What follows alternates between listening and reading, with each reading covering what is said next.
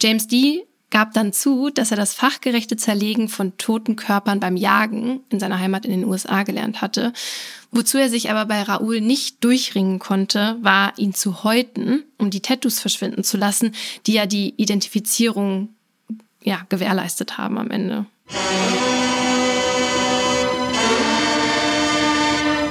Tatort. Der True Crime Podcast mit Visavi und Philipp Fleiter.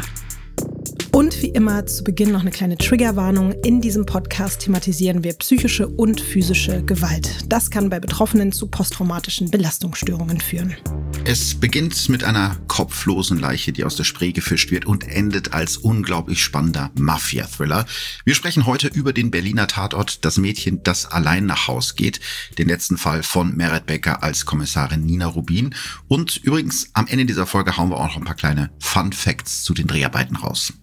Und bevor wir jetzt so richtig tief in dieses Thema eintauchen, stellen wir euch unseren heutigen sehr besonderen Gast vor. Das ist hier heute nämlich eine ganz, ganz besondere Folge von unserem Podcast. Wir haben ausnahmsweise keinen Experten oder eine Expertin da, die wir irgendwie im Bereich Kriminalistik ausfragen können, aber wir haben die Expertin zum Thema Mordlust bei uns. Sie ist Journalistin und Produzentin des Podcasts Mordlust und wir freuen uns unfassbar doll, dass sie bei uns ist. Es passt, glaube ich, heute sehr, sehr gut.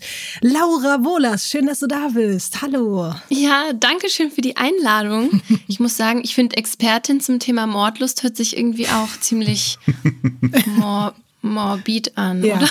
Ja, aber doch. ich glaube, wir wissen aber alle, wie es gemeint ist und freuen uns sehr, dass du da bist. du wolltest unbedingt mit uns über diesen Berliner Tatort sprechen. Das Mädchen, das allein nach Haus geht vom RBB. Ähm, wir wissen auch schon, dass du ein großer Tatort-Fan bist. Ist das Berliner Team so dein Favorite? Und wenn ja, warum? Ja, es ist auf jeden Fall mein, mein Favorite, aber auch wirklich nur so ganz knapp über dem Saarbrücker mhm. Tatort. Weil ich finde, dass die Filme meist filmisch besser sind als andere, also irgendwie mehr so an Kino oder Netflix orientiert als an jetzt an normalem Fernsehen. Ne? Und klar, das Team, das muss natürlich auch immer ziehen, damit man den Film gut findet. Und das finde ich halt absolut bei Caro und Rubin. Total. Das kriegen die in Berlin immer echt richtig gut in, das stimmt. Ja. Aber Philipp, jetzt tu nicht so. Berlin ist mein Lieblingsteam. Nein, ich habe ja Dortmund. Also. Ich habe ja Dortmund. Siehst du, genau, ja, ja. Du hast ja gerade schon gesagt, Laura, es klingt vielleicht ein bisschen morbide zu sagen, Expertin zum Thema Mordlust, aber es ist ja an sich schon morbide, was wir alle drei machen, nämlich uns irgendwie freiwillig mit teilweise auch schrecklichen True Crime Fällen auseinanderzusetzen. Mhm. Warum machst du einen Podcast zu diesem Thema? Warum, was, was fasziniert dich? Warum beschäftigst du dich freiwillig damit? Ich interessiere mich halt wirklich sozusagen dafür, was Menschen dazu bringen kann, anderen etwas ganz, ganz Furchtbares anzutun. Also das liegt uns ja eigentlich eher fern, wenn wir jetzt so in uns rein gucken. Ähm, aber man findet halt dann doch oft irgendwie zum Beispiel in den Biografien von TäterInnen Erklärungsansätze oder aber auch generell in unserer Gesellschaft, die halt bestimmte Menschen hervorbringt oder, sage ich mal, Handlungen hervorbringt. Und was ich aber auch in meiner Arbeit gemerkt habe, ist, dass ich es total spannend finde, wie auch unsere Gesellschaft mit TäterInnen und Opfern umgeht. Ja, und wenn man dann irgendwie mit einem Format auf Missstände aufmerksam machen kann, ähm, die da mal so ein bisschen in die Wunde drücken oder so, dann ähm, ja, finde ich, lohnt sich das total, diese Arbeit. Jetzt, wo wir hier so ein bisschen Kollegen-Nerd-Talk haben, ähm, wie macht ihr das mit den Infos? Nehmt ihr Kontakt zu den Behörden auf? Also benutzt ihr Urteile wahrscheinlich auch als, als Basis oder habt ihr sogar Akten zu den Fällen? Ja, also vor allen Dingen ähm, arbeiten wir mit Urteilen, weil wir auch irgendwie das Gefühl haben, dass das, also dass das, was da drin steht, der Wahrheit so am nächsten kommt. Ähm, die Akten wären natürlich toll, aber da kommt man ja als Journalistin in der Regel halt nur über die Familien der Opfer zum Beispiel ran, die man ja jetzt so in einem Podcast, der alle zwei Wochen rauskommt, irgendwie nicht so, finde ich, irgendwie damit belasten will. Bin ich vollkommen bei dir. Das finde ich jetzt auch mal so ein schwieriger Grad so. Ähm, kannst du sagen, was für eine Art von Fällen du am spannendsten äh, findest? Also gibt es einen bestimmten Fall, der dir einfällt, der dir besonders im Gedächtnis geblieben ist? Mhm. Ja, so spannend als Adjektiv, das fällt mir gar nicht so richtig ein, wenn ich über meine Arbeit nachdenke, ne? Sondern keine Ahnung, entweder irgendwie emotional wichtig oder dieser Fall hat mich auf irgendeine Weise erstaunt, warum auch immer. Und ich würde sagen, die so am meisten hängen bleiben, sind natürlich irgendwie die emotionalen Fälle, weil die irgendwie ganz viel mit einem machen. Und das war bei mir zum Beispiel der Fall des Maskenmannes. Das, ähm, den hast du ja auch in deinem ja, Podcast mal ganz, erzählt, ganz schlimm, Philipp. ja. Also ja, ein, ein pädophiler Straftäter, der nachts in so Jugendherbergen eingestiegen ist und kleine Jungs sexuell missbraucht und eben teilweise auch getötet hat. Und ich finde eigentlich Serientäter und auch Serienmörder tatsächlich eher langweilig ähm, zu erzählen, weil es halt oft irgendwie, ähm, dann ist die Tat passiert, dann ist die Tat passiert und so weiter. Ähm, aber ich habe mich dann hier in der, ähm, in der Geschichte dafür entschieden, das über einen Angehörigen zu erzählen, und zwar über den Vater des ersten Mordopfers. Und der hat halt wirklich sein ganzes Leben, nachdem das passiert ist, ähm, damit verbracht, auf eigene Faust nach dem Mörder seines Sohnes zu suchen. Und das hat er so obsessiv gemacht, dass der auch seine Familie und seine Arbeit so aus den Augen verloren hat und eigentlich fast, ja, krank geworden ist bei dieser Suche.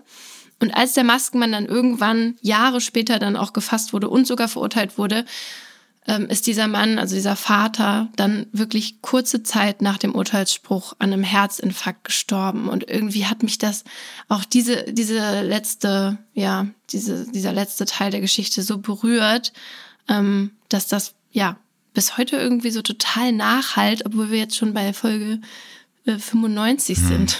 Krass. Ähm, wenn wir schon heute mal die eine Hälfte von Mordlos zu Gast haben, da wollen wir natürlich das auch ein bisschen ausnutzen und deshalb läuft es heute ein bisschen anders als sonst. Laura, du hast uns einen realen Fall mitgebracht aus dem Jahr 2011 äh, und Lotti und ich können es jetzt sozusagen ein bisschen zurücklehnen und du erzählst uns etwas den Fall, weil der eben auch viele Parallelen zum heutigen Tatort hat. Aber trotzdem vorher vielleicht noch mal ein kurzer Überblick über den Tatort, um den es ja heute auch geht. Im Tatort Das Mädchen, das allein nach Haus geht, wird eine männliche Leiche mit abgetrenntem Kopf aus der Spree gefischt. Die Tattoos auf der Haut der Leiche sind bis zur Unkenntlichkeit aus dem Fleisch geschnitten. Die Leiche zu identifizieren gestaltet sich deshalb also äußerst schwierig. Man könnte meinen, ein klassischer Mafiamord. Ja, und zwar gab es halt vor einigen Jahren ebenfalls in Berlin einen sehr ähnlichen Fall. Das Ganze beginnt an einem Donnerstag im Juli 2011. Es ist ein heißer Nachmittag in Schöneweide, einem Bezirk im Osten von Berlin. Zwei Angler sitzen mit ihren Eimern voller Köder bei einem Bier in Oberschöneweide an der Spree und genießen den wohlverdienten Feierabend. Da fällt einem der beiden ein Rollkoffer auf, der durch den Fluss dümpelt. Die Spree hat in diesem Jahr schon wieder ihren Tiefstand erreicht. Die heißen Dürresommer machen nicht nur den Anglern zu schaffen. Sie fangen wegen der mangelnden Strömung kaum noch Fische im Fluss. Auch die örtlichen Behörden warnen davor, dass die Spree rückwärts fließt. Normalerweise fließt die Spree bei Spandau in die Havel, also sie mündet dort hinein und fließt dann von da relativ zügig nach Westen. Wegen des niedrigen Wasserstandes führt die Havel aber im Sommer häufiger mehr Wasser als die Spree. Das führt dazu, dass die Havel jetzt in die Spree zurückfließt. Und für Augenzeugen sieht es dadurch so aus, als ob die Spree nach Osten fließt oder einfach stillsteht. Die Strömung ist aber auch einfach extrem gering. Laura, vielleicht kannst du noch mal ganz kurz sagen, ist das auch der Grund, warum die Angler dann am 11. Juli 2011 so leicht an diesen Koffer gelangt sind? Ja, genau. Normalerweise würde man da jetzt nicht so einfach reingehen und was rausziehen können. Aber weil das Wasser dann so extrem langsam war, geht das jetzt in dem Fall. Und sie ziehen den Koffer raus und der ist unversehrt und sieht auch relativ neu aus. Deswegen haben die so ein bisschen ein mulmiges Gefühl, weil man sich ja fragt, wieso sollte man einen neuen Koffer wegwerfen. Und deswegen melden die den Fund auch direkt bei der Polizei. Die rückt an, öffnet den Koffer und findet darin einen ziemlich grausigen Inhalt. Jetzt nochmal kurz so eine Nachfrage. Koffer kann ja alles sein, so ein riesen Schrankkoffer oder auch so ein kleines Handgepäckköfferchen. Was war das jetzt für ein Koffer? Das ist nur ein kleiner Handgepäckskoffer. Und da drin ist auch nicht eine ganze Leiche, sondern tatsächlich nur der Torso. Man sieht auch, dass das von einem Mann ist und dass der komplett tätowiert ist, aber eben Arme, Beine und Kopf sind abgetrennt und nicht in diesem kleinen Koffer mhm. drin. Die DNA-Analyse, die daraufhin durchgeführt wird, ergibt keinen Treffer. Also die vermissten Anzeigen, die es in der Stadt im Moment gibt, passen eben nicht auf den leblosen Körper. Boah, nochmal, um ganz kurz zurückzukommen zu diesem Moment, wenn du da sitzt, einfach so an der Spree und dir denkst, es ist ein schöner Tag und dann schwimmt da einfach quasi eine Leiche vorbei. Das ist einfach nur unfassbar gruselig und schrecklich, finde ich. Im Tatort ist es ja so, dass der kopflose Körper eben aus der Spree gezogen wird, wie auch in der Geschichte, aber eben nicht im Koffer, sondern das Setting ist ein bisschen anders und vielleicht sogar fast noch ein bisschen düsterer. Der Körper wird nämlich dann mit Hilfe eines Krans aus dem Wasser geborgen und das Ganze wurde eben zehn Jahre nach der realen Tat gedreht, im November 2021 und einfach im extrem grauen, farblosen, bitterkalten Berlin. Das hat es, glaube ich, alles noch so ein bisschen bedrückender gemacht als in diesem Juli-Setting. Ja, also aber diese Szene, also diese Anfangsszene war ja auf jeden Fall richtig mhm. krass. Normalerweise, also oft ist es ja so, dass die so langsam einsteigen in das, in den Fall und diese erste Szene fand ich schon. Das Hängt direkt mal eine Leiche rum. Ja, ne? ja so. Mhm. Gut, also jetzt nochmal zurück erstmal zu dem Torso-Fall aus 2011. Da stellen die ErmittlerInnen erstmal fest, dass der Täter oder die Täterin enorme Kraft gehabt haben muss, weil den Körper eines Mannes so klein zu zerteilen, ist krass viel Arbeit und auch mit viel Kraft verbunden. Deswegen denken die, dass der vielleicht in der Fleischverarbeitung tätig sein könnte, also der oder die, weil der Körper fast schon fachgerecht zerlegt ist. Also quasi wie ein totes Tier auf der Schlachtbank. Boah. Also es geht ja dann noch weiter. Es ist ja nicht das, das Einzige, was da gefunden wird. In den darauffolgenden Tagen werden in der Spree noch mehrere Müllsäcke gefunden mit einzelnen Leichenteilen, wenn ich mich richtig erinnere. Ähm, das Einzige, wonach die jetzt noch oder was besonders wichtig ist für die Identifikation der Leiche, ist ja der Kopf. Ähm, wird der denn jetzt auch äh, gefunden oder finden die Ermittler in irgendwelche anderen Sachen, die helfen bei der Identifikation? Der Kopf ist erstmal nicht dabei, mhm. aber es gibt eine Sache, die darauf schließen lässt, wer dieser Mensch sein kann. Aber dazu mhm. gleich mehr. Okay, im Tatort war es ja so, dass die, die Täter sich sozusagen schon so ein bisschen selbst verraten, wenn sie die Leiche anonymisieren. So ist es ja eigentlich in, in beiden Fällen. Ne? Wenn man den Kopf abtrennt, versucht man ja eine Identifikation zu erschweren. Und das bedeutet eben oft, dass die Täterinnen oder Täter eine persönliche Verbindung zum Opfer haben und die Polizei eben über die Identität des Opfers leichter an den Mörder kommen kann. Und was ja auch immer ein krasses Indiz ist, wenn ein Mensch so übertötet wird, also wenn das bedeutet, dass ein Mensch auch nach seinem Tod noch weiter geschlagen oder getreten wird, dann kann es ja auch heißen, dass es vielleicht vorher eine emotional aufgeladene Auseinandersetzung gab oder vielleicht eben auch eine persönliche Verbindung. Was findet denn die Rechtsmedizin dazu heraus? Die RechtsmedizinerInnen, die stellen fest, dass das Opfer einen enormen Überlebenskampf geführt haben muss. Es werden nämlich 52 Verletzungen gezählt, die der Mann erlitten hat, als er noch am Leben war. Also hm. der hat noch ja relativ lange gelebt, bis er dann gestorben ist. Ähm, trotzdem weiß ja die Polizei immer noch nicht, wer jetzt der Tote ist und, und was kommt jetzt als nächstes, was versuchen die jetzt, um das herauszufinden. Ja, ich habe ja schon gesagt, der Körper des Toten, also der Torso, der war voller Tattoos und Zufällig findet am darauffolgenden Wochenende, unweit der Stelle, wo die Leiche aus der Spree gefischt wurde, eine bekannte Tattoo-Convention in der Arena in Berlin statt. Okay. Da war ich schon mal übrigens. Ich glaube, da war ich auch schon mal. in der Arena und habe mir dort ein Tattoo Aber das ist doch riesig. Also ich meine, da, ja, wie willst voll. du jetzt auf so einer großen Veranstaltung mit Tausenden von Leuten tatsächlich jetzt ausgerechnet den Tätowierer finden, der dem Toten die äh, Tattoos gestochen hat? Ja, die fragen halt jeden und jede, die da hinkommt, ob er oder sie diese Tattoos gestochen haben oder ob die halt denen bekannt vorkommen. Ja, im, im, im Berliner Tatort hätten sie, was die Tattoos angeht, sehr lange suchen können. Das ist vielleicht der Unterschied zu dem realen Fall. Da wurden dem Opfer ja ähm, im Tatort die Tattoos aus der Haut geschnitten und auch die Fingerkuppen gehäutet, um eben die Identifizierung noch schwieriger zu machen. Ich kann mich auch noch dran erinnern, wie gesagt, ich habe den Fall damals mitbekommen, der war ja überall in den Medien, vielleicht auch so ein bisschen Sommerlochmäßig ich weiß, dass dann irgendwann ja wirklich der Tätowierer von dem Opfer gefunden wurde. Und der Name des Opfers ist Raoul S. Das heißt, Sie haben jetzt den Namen und können vermutlich ähm, ja eine Fahndung rausgeben, äh, zumindest nach Zeugen fragen, die irgendwie ja was mitbekommen haben. Finden die denn dann auch relativ schnell jemanden, der zumindest ungefähr sagen kann, wann Raoul S. das letzte Mal lebend gesehen wurde? Ja, es meldet sich ein Zeuge, der Raoul S. am 5. Juli mit jemandem im Nollendorf-Kiez gesehen haben will. Und kurz darauf meldet sich dann auch diese Person bei der Polizei, James D., ist es jetzt abgekürzt. Der ist auch Tätowierer und der war eben mit Raoul am 5. Juli ein Bier trinken. Kannst du dich auch noch an Details zum Opfer erinnern? War der selbst Berliner? Daran kann ich mich jetzt zum Beispiel nämlich nicht mehr so genau erinnern. Ja, das ist eigentlich relativ tragisch, weil der Raoul ist erst 31 auch gewesen und erst vor kurzem nach Berlin gekommen. Der wollte nämlich hier ja ein neues Leben anfangen und als Tätowierer Fuß fassen. Er kommt eigentlich aus Österreich und er hatte angeblich ein, ein Alkohol- und Drogenproblem.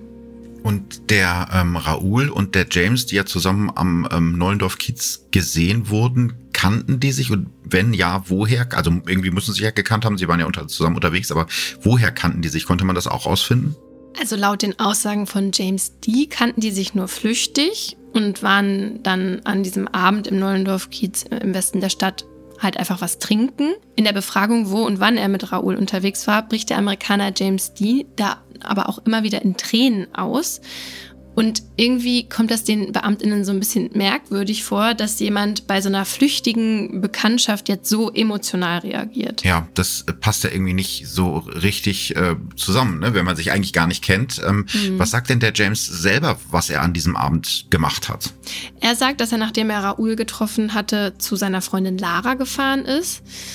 Also er war im Tatzeitraum nicht in Schöneweide, das ist der Bezirk, in dem der Koffer gefunden wurde. Er sagt sogar, dass er diesen Bezirk gar nicht kennen würde. Was die Polizei aber mittlerweile weiß, sein Handy war im Tatzeitraum in dem Funkmast des Leichenfundorts eingeloggt. In dem Bereich quasi auf der anderen Seite der Spree in Oberschöneweide wohnt auch seine Freundin Lara. Okay, also da hat er äh, auf jeden Fall irgendwie geflunkert. Ich fasse mal zusammen, wir haben eine zerstückelte Wasserleiche, wir haben einen letzten Zeugen, der letzte, der mit dem äh, Toten zusammen gesehen wurde, der extrem emotional reagiert und ja, sein Alibi ist lückenhaft, würde ich jetzt mal sagen. Wie geht denn die Polizei jetzt weiter vor? Ja, also während James D noch vernommen wird, schicken die ErmittlerInnen eine Streife bei dieser Freundin Lara vorbei und als sie in die Wohnung kommen, dringt ihnen direkt so ein krass beißender Geruch von Putzmitteln in die Nase. Mhm. Das Ungewöhnliche, es ist halt nicht, also es sieht nicht aus wie ein gewöhnlicher Hausputz, sondern diese Frau säubert gerade mit Chlorreiniger die Badewanne, also schrubbt da gerade dran. Das ist komplett verrückt. Also, wow, wie viel Glück und Timing können Ermittelnde eigentlich haben? Das ist überkrass. War es dann nicht auch noch so, dass sogar eine Axt in der Wohnung gefunden wurde? Ja, also hinter der Eingangstür steht eine Tüte mit einer Säge und einem Hackebeil drin. Ähm, ja, also die ErmittlerInnen sind sich jetzt sicher, hier haben wir den Tatort und sie finden auch Spuren von Raouls Blut in der Badewanne von Lara S es ist ja auch ein bisschen Glück dann dabei gewesen. Ne? Wenn die ein paar Stunden später gewesen, da gewesen wären, dann wäre wahrscheinlich die Säge und das Hackebeil nicht mehr in der Bude gewesen und vielleicht auch schon alles sauber. Ja. Hat wirklich ein bisschen was von einem Film. Ne? Gibt es denn jetzt wenigstens ein Geständnis von den beiden? Nach über 24 Stunden Vernehmung gesteht der Amerikaner James D tatsächlich dann die Tat. Er hatte sich mit Raoul getroffen, die beiden wollten zusammen was trinken gehen und sind schließlich in der Wohnung von James Freundin Lara gelandet. Und hier geraten die beiden Männer, die übrigens beide Alkoholiker waren, aneinander. Aber den Grund für den Streit kann James D. nicht mehr rekonstruieren. Er erinnert sich nur daran, wie er und Raoul eine Meinungsverschiedenheit hatten und dann daran, wie er den toten Raoul zerteilt und in dem Koffer in der Spree entsorgt hat, in Anführungsstrichen. Eine wichtige Sache fehlt ja aber immer noch. Die Beamten haben jetzt zwar in kürzester Zeit mit sehr viel Glück, wie wir schon festgestellt haben, den Täter gefunden, aber was ist denn jetzt eigentlich mit dem Kopf passiert? Weiß man das? Also für den war offensichtlich Lara S. dann verantwortlich. Sie hat den dann verschwinden lassen Sie gesteht, dass sie erst mehrere Tage nach dem Mord den Kopf des Toten in ihre Tasche gepackt hat und dann mit der U-Bahn quer durch die Stadt in den Norden von Berlin zu ihrer Berufsschule gefahren ist. Hier hat sie den Kopf des Toten in einer Tüte mit Hanteln beschwert und in den Reinickendorfer Schäfersee geworfen. Der wurde kurz bevor der Täter gefasst wurde, dann von zwei Spaziergängerinnen gefunden. Wie krass. Stell dir mal vor, du sitzt in der U-Bahn und dir gegenüber sitzt so ein unauffälliges Mädel mit so einer kleinen Tasche und da ist ein Kopf drin. Will man nee, sich oder du findest diesen Kopf. Ja, oh Gott. Das ja, ja, das ist noch viel schlimmer, Beim stimmt. Spazieren, so. Ähm, wow. Ja, am Ende habe ich gerade nachgelesen, wird James D. zu einer Haftstrafe von zehneinhalb Jahren verurteilt und seine Freundin Lara S. Ähm, kommt mit einer, wie ich finde, relativ geringen Strafe davon, nämlich einer Geldbuße von 1000 Euro. Das ist absurd. Mhm. Übrigens, der Mordermittler Volker Herzberg sagt später in Interviews, dass er erstaunt war, wie der Täter sein Opfer zerteilt hatte. James D gab dann zu, dass er das fachgerechte Zerlegen von toten Körpern beim Jagen in seiner Heimat in den USA gelernt hatte. Wozu er sich aber bei Raoul nicht durchringen konnte, war ihn zu häuten, um die Tattoos verschwinden zu lassen, die ja die Identifizierung ja, gewährleistet haben am Ende. Mhm. Ja, da sind wir eigentlich direkt beim Berliner Tatort, ne? Weil hier ist ja der Körper, der da aus der Spree geborgen wird, also der ein bisschen mehr ist als ein Torso, tatsächlich teilweise gehäutet worden. Die Haut an den Fingerkuppen ist abgezogen und Ermittler Robert Caro geht dann, ja, wie soll man sagen, besonders kreativ an die Sache ran. Er schneidet die Hand des Opfers ab und baut aus dessen Haut so eine Art Handschuh, um einen deutlichen Fingerabdruck anzufertigen. Das fand ich ein bisschen ekelhaft. Ich weiß nicht, wie ihr das fandet, aber ich mhm, fand es echt ein bisschen, bisschen grenzwertig, mir das anzugucken. Oh. Ja. Ja, es hat so ein bisschen an Schweigen der Lämmer erinnert. Total. Es soll sich mit der Lotion ja. einreiben. Ja, daran habe ich auch gedacht. Stimmt. Ja, und auch im Tatort macht sich die Kripo dann auf die Suche und klappert die Tattoo-Studios der Stadt ab, um herauszufinden, wer gegebenenfalls vor zehn Jahren größere Tattoos am Schlüsselbein gestochen hat. Das Problem dabei, die Tattoos des Opfers im Film sind fast vollständig aus dem Fleisch geschnitten worden, was natürlich die Identifizierung jetzt schwieriger macht als bei unserem Torso-Fall. Aber glückliche Zufälle gibt es, wie wir ja jetzt dank dieser Geschichte wissen, sowohl in der Realität als auch im Film. Und deswegen meldet sich tatsächlich jemand bei der Kripo, der ein Tattoo am Schlüsselbein bei einem circa 50-jährigen Mann vor zehn Jahren gestochen haben will. Und er kann sogar einen Namen nennen. Damit wissen die Ermittler jetzt, dass ihr Opfer einer von ihnen war, ein Polizist beim LKA Berlin. Und gleichzeitig fühlt sich Kommissarin Nina Rubin ein bisschen verfolgt von einer jungen Frau. Die Verfolgerin Julie Bolschakow gibt sich zu erkennen und erzählt der Kommissarin, dass sie Zeugin dieses Mordes geworden ist. Ihr Mann Jascha ist ein führendes und brutales Mitglied der russischen Mafia in Berlin. In seiner Gewalt steht nicht nur die gesamte Familie inklusive Julie, sondern auch mehrere Beamte der Berliner Polizei, die angeblich für die Bolschakows Beweise vernichten. Die Mafia-Familie ist ein zentraler Knotenpunkt im weltweiten illegalen Müllhandel. Und deswegen will Julie Bolschakow verständlicherweise in den Zeugenschutz. Nina Rubin wiederum will aber natürlich Beweise für den Mord an ihrem Kollegen. Und damit beginnt, ich weiß nicht, wie ihr es seht, aber für mich definitiv einer der großartigsten Tatorte, die ich seit langem gesehen habe. Sagt was. Ich war gerade so andächtig und habe dir zugehört, weil ich mich wieder voll in so einem Spannungsding drin war. Ob ihr es auch so seht oder ob ich jetzt allein damit stehe. Nein, voll, oder? Stelle. Ich fand den mega. Okay. Ich fand den auch super spannend. Also spannend fand mhm. ich den vor ja. allen Dingen, wisst ihr? Also, weil man zeitweise konnte ich gar nicht so richtig hingucken. Mhm. Und das habe ich selten tatsächlich bei Tatorten, obwohl ich sie auch gut finde, aber mhm. es war irgendwie extrem spannend an einigen Stellen. Bevor wir jetzt zu tief eintauchen, noch ganz kurz vorher eine ganz kleine Warnung für alle, die den Film noch gucken wollen. Wir werden jetzt hier in unserer Bewertungskategorie ein bisschen spoilern über den Film. Also wenn ihr noch gar nichts erfahren wollt, dann drückt kurz auf Pause, guckt den Film und dann kommt wieder zurück zu uns. Das wäre ideal, okay? ja. Lass uns den Film doch mal ein bisschen auseinandernehmen in unseren allseits beliebten Kategorien. Was war das beste Zitat? Ähm, ja, finde ich gar nicht so einfach, aber es gibt zumindest diesen Einspruch von Rubin, den ich mir definitiv demnächst in jedes Poesiealbum schreiben werde, wenn ich mal gefragt werde, was in ein Poesiealbum zu schreiben. Auf jedem Schiff, das dampft und segelt, gibt es einen, der den Captain vögelt. Der Captain bin ich. Ich mag das sehr. Und sie macht. ich wusste, wieso wusste ich, dass du dir das ausgesucht Wusstest hast? Wusstest du das? das nein, aber das, ich finde, sie, sie macht es, also bei anderen wäre das, glaube ich, mega cringe gewesen bei anderen Schauspielern, aber Merit Becker haut das einfach so ja. gut raus. Ähm, da habe ich doch ein bisschen lachen müssen. Das stimmt. Was hast du denn? Hast du auch ein Lieblingszitat? Ich hätte jetzt auch gedacht, Lotti, dass du Team äh, Vögelnder Kapitän bist, aber. Ja, ich, ich hab, fand noch was anderes richtig gut. Okay. Das geht in eine ähnliche Richtung. Wir können ja mal kurz reinhören. Boah, warten Sie noch. Ich dachte, es kommt noch irgendwas von wegen Gefühle. Gefühle sind was für hässliche Menschen. Also ist natürlich eine sehr stumpfe und unnötige Aussage an sich, aber ich finde es halt lustig, weil ich zum Beispiel ein Mensch mit sehr, sehr vielen Gefühlen bin und ich fand es einfach ein bisschen witzig, dieser, dieser kaltherzige Mann in diesem Moment, der sagt, Gefühle sind was für hässliche Menschen. Ich fand es ein bisschen lustig. Und eigentlich meint das ja gar nicht so, oder? Ja, beziehungsweise es ist ja. so typisch Caro irgendwie, ne? Man, man weiß, dass er das, mhm. äh, dass er seine Total. eigene Unsicherheit, was Gefühle angeht, damit so ein bisschen überspielt mit diesen komischen äh, Aussagen.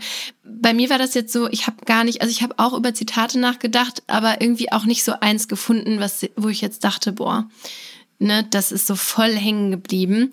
Bei mir haben auch wieder sehr viel diese, ja, diese Sprüche von Caro irgendwie ausgemacht, wo, wo ganz am Anfang er direkt irgendwie sagt. Wie viel Uhr ist eigentlich? Halb vier. Ah, danke. Stimmt doch, was man sagt. Man kann vom Dümmsten noch was lernen. Das ist für mich irgendwie so, ja, Caro in a nutshell und es passt halt so zu seinem Charakter. Und wenn man das jetzt bei irgendwie anderen äh, TatortermittlerInnen, äh, aus deren Mund würde das so gar nicht passen. Und hier nimmt man es ihm aber auch nicht böse. Irgendwie diese ganze Arroganz. Man mag ihn ja trotzdem irgendwie so gerne. Stimmt. Was mochtest du nicht so? Also, ich muss sagen, diesen Kuss in den Katakomben, den hätte es für mich nicht gebraucht. Da war ich kurz ein bisschen so, ach nö, Leute, das war jetzt nicht nötig, weil die Spannung zwischen den beiden Frauen war eh die ganze Zeit so krass da und ich hätte es irgendwie schöner gefunden, wenn sie dann kurz davor doch unterbrochen worden wären und es einfach nur unserer Fantasie überlassen worden wäre. Und das hat es dann so ein bisschen plump gemacht an dieser Stelle. Ich habe es aber auch verstanden und es hat sich alles so zugespitzt und es war ja auch wie, jetzt ist eh alles egal, wir machen das jetzt einfach einfach. Aber ich muss wirklich sagen, das ist für mich auch das Einzige, was ich hier kritisieren kann. Ansonsten gibt es nämlich überhaupt gar nichts zu meckern von meiner Seite. Ganz im Gegenteil, ich habe es ja gerade schon mal angedeutet. Ich glaube wirklich, für mich Top 3 der besten oder sagen wir es auch in der Kategorie, wie Laura schon meinte, der spannendsten Tatorte, die ich jemals gesehen habe. Hm. Das ist eine ja. Ansage. Ja, ich, denk grad, ich sag das jetzt hier so. Ist mir egal, was ihr davon Fandst denkt. du den also. besser als den letzten Dortmunder? Ja. Oh, krass. Ja, Philipp, tut mir leid. Jetzt, ja. Okay, mit jetzt drei Ausrufezeichen. Jetzt wird es hier kriminell. Wollen wir uns jetzt streiten oder Nein, ich will erst mal hören, was äh, Laura zu sagen hat. Sowas mochtest du nicht so. Also mit Feedback macht man das ja immer so erstmal ja. was Gutes sagen. Ähm, also ich fand den Tatort inhaltlich und filmisch toll. Mhm. Was mich halt aber echt so ein bisschen irritiert hat, hat, war diese Schärfenverlagerung, die so krass gemacht wurde dieses Mal, wo ich mir am Anfang nicht sicher war, ob vielleicht die Qualität dieses Films einfach so runtergerechnet war und so schlecht war und deswegen es halt nicht so scharf war. Aber es war ja dann doch immer eine Schärfenverlagerung da oder ganz oft halt eben und es gab ja auch Szenen, wo man kurz in ja von der Realität weggegangen ist, zum Beispiel wo Caro äh, so einen Kühlschrank öffnet. Ähm, das wurde mir irgendwie nicht stringent durchgezogen. Also das waren einfach nur zwei Sachen, die mich so ein bisschen irritiert haben. Ähm, ja. ja, und ich musste ja hier jetzt was sagen, was ich nicht. Ja, es ist mir auch aber sehr schwer gefallen, da irgendwie was zu finden. Aber ich weiß, was du meinst. Es hat so ein bisschen so eine Videoclip, Musikclip-Ästhetik zwischendurch. Fand ich geil. Ja, Fand ich ist, ist mal was anderes, aber musste man sich erstmal drauf einlassen. Aber ich müsste jetzt auch wirklich mit der Lupe nach Kritik suchen. Und das war schon, da gebe ich Lotti schon recht, äh, ein ganz, ganz, ganz großartiger Tatort. Was bleibt hängen? Also bei mir ist hängen geblieben, dass dann doch so klar wurde, dass Nina Rubin so starke Gefühle für mhm. Robert Caro hat. Also mir war das in den vorigen Filmen nicht so klar geworden. Also ähm, das ist dann schon so, wie sie gesagt hat, ne, dass, ähm, dass man sich gegenseitig da nicht ähm, ja so weit aus dem Fenster lehnt oder mhm. so, wenn man vielleicht Angst hat, zurückgewiesen zu werden. Und dass das da dann so offensichtlich war, ähm, ja, das ist hängen geblieben irgendwie. Ja, ich weiß nicht, du hast da, glaube ich, einen ganz guten Punkt angesprochen, wo ich doch noch mal mich mit Lotti anlegen muss, was den Unterschied zum Dortmunder Tatort angeht. Weil da ist ja dass die Gefühlswelt der beiden Kommissare schon über viel längere Zeit vorbereitet worden. Das heißt, man hat uns ein bisschen mehr an die Hand genommen. Und das, was Laura hat gesagt hat, stimmt. Ich, ich habe das auch, für mich war das überraschend, dass sie so für ihn fühlt, weil so richtig klar geworden war mir das vorher in der Deutlichkeit ähm, nicht.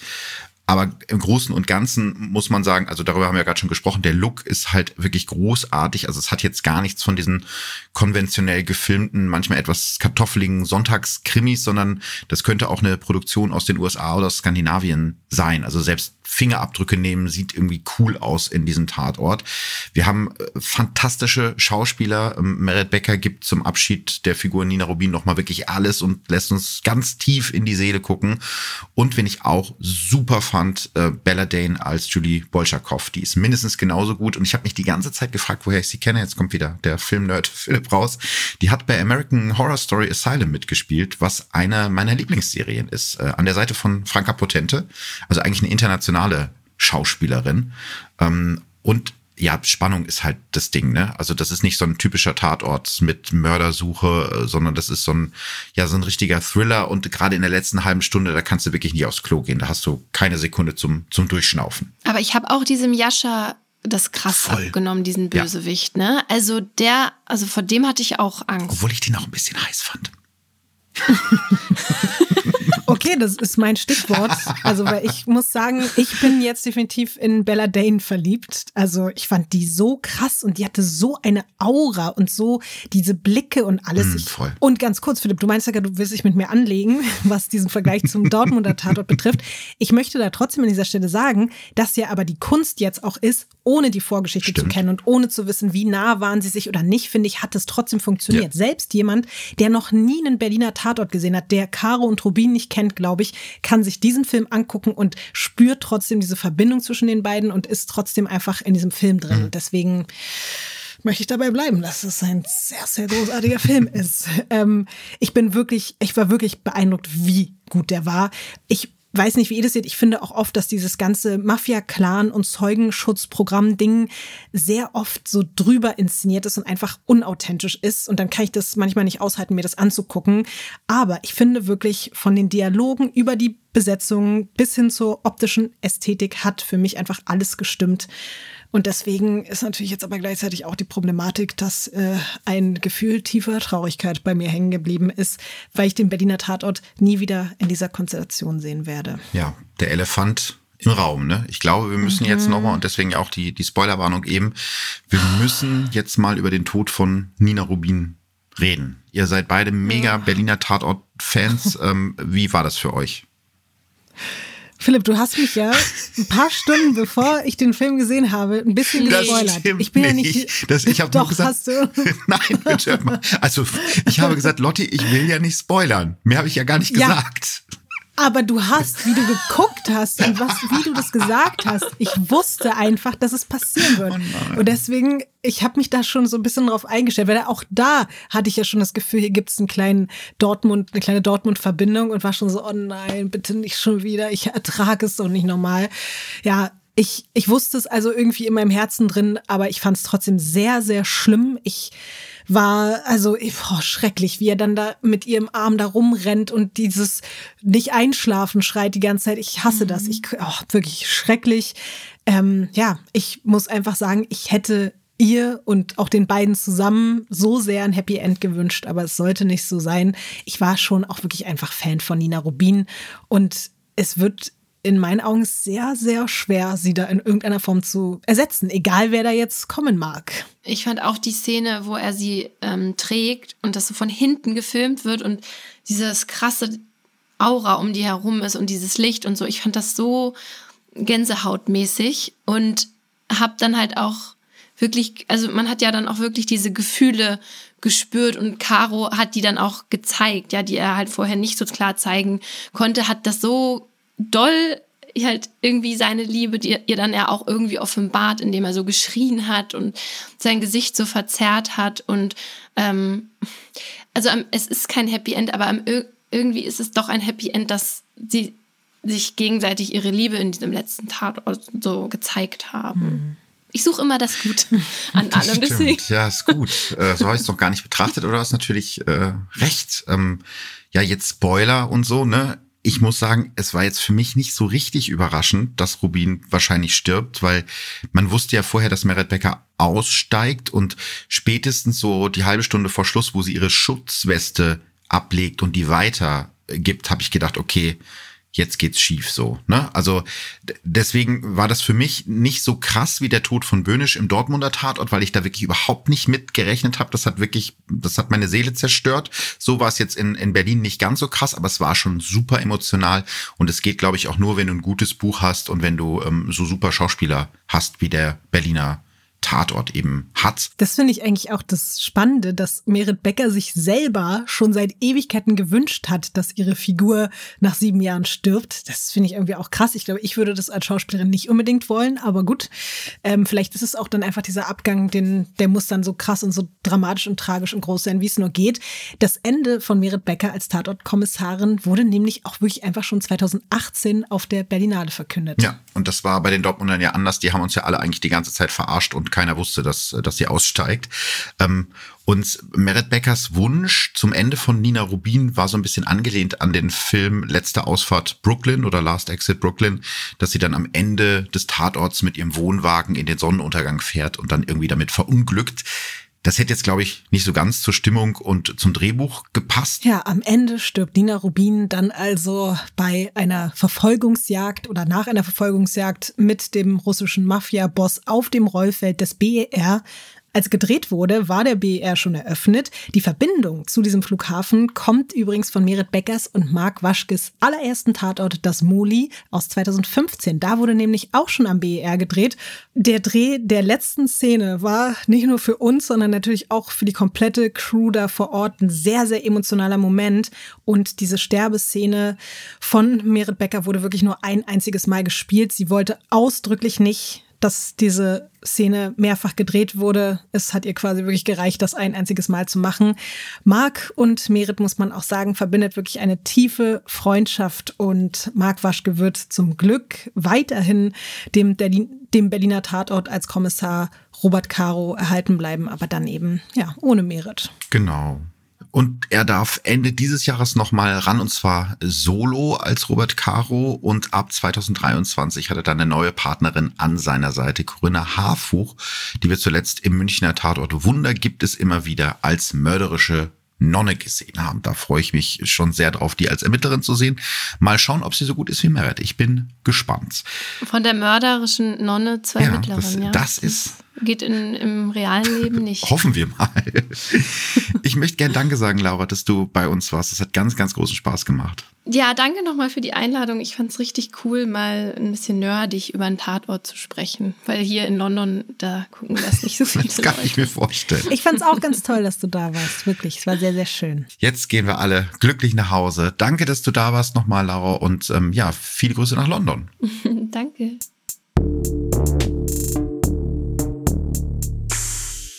Wir machen hier natürlich nächste Woche leider dann ohne Merit Becker und ohne Laura Wohlers weiter, aber es wird hoffentlich trotzdem toll. Wir sprechen an dieser Stelle nämlich wieder mit Menschen, die ganz nah am Tatort dran sind. Zu Gast ist die Kriminalhauptkommissarin Patricia Bremer. Mit ihr sprechen wir darüber, welche Hebel in Bewegung gesetzt werden müssen, wenn ein Kind entführt wird.